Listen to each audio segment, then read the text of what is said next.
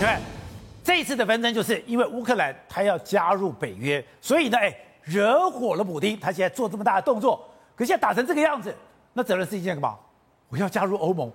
但是加入欧盟也对普丁来讲更是更大的一个耳光啊！对，但是呢，泽伦斯基这一次是感动了欧盟的所有领导人哦。他在跟欧盟的领导人视讯的时候，其实很多欧盟领导人都说：“你给我的都是武器，我不会离开乌克兰。”这时候，所有的这个这个欧盟的认为说：“你就是在坚守我们的欧盟的民主价值，不是吗？”所以欧盟领导人都哭了，你知道吗？所以这时候呢，你知道为什么德国肖兹、法国马克龙全部都改变原本的态度？然后现在呢，也很多东欧国家。家都支持要欢迎这个乌克兰加入欧盟，不过加入欧盟跟加入北约还是有差别的，哦、因为欧盟在普丁的定义，他说你就是经济组织，对上一次不是说什么欧盟要跟。这个俄罗斯在谈判的时候，普丁把他打回票，说你欧盟没有资格来跟我谈判，因为欧盟就是一个经济组织，不是军事组织，只有北约的军事组织才有资格来跟我谈判，所以这是普丁定义的嘛。所以这时候泽伦斯基呢，就顺势的要加入欧盟的时候，这会有产生一个效果，因为现在欧盟也不是单纯处理经济，它有所谓的共同外交安全政策，所以内部来讲的话，它会有国防军哦，也会有未来整个在整合整个欧洲军队，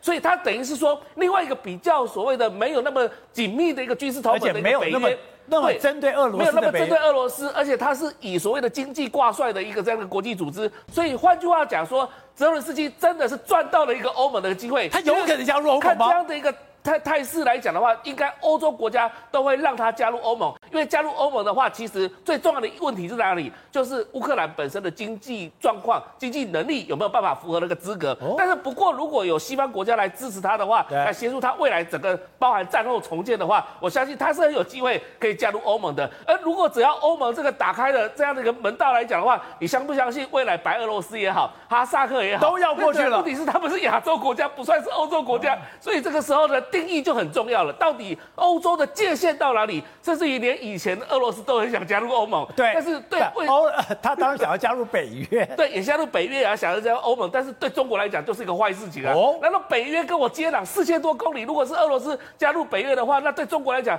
是非常不利的啊。那俄罗斯要加入欧盟的话，对中国来讲也是不利的啊。现在问题就是说，刚好普丁卡在那边，刚好俄罗斯也进不了欧盟，也进不了北约。但是如果未来乌克兰可以加入欧盟的话，对乌克兰未来整个经济成长，还有整个包含这个通关啊、贸易啊、人员的流动啊等等之类的，都会变成跟欧盟一体化。那只要在完全改变了欧洲格局。是的，那这样的话，等于说去俄罗斯化，等于进入到欧盟的话，整个会让乌克兰更加纯所谓的乌西派以及所谓的乌东派整个隔离开来。这样子对乌克兰的长期来讲的话，是一个利多的消息。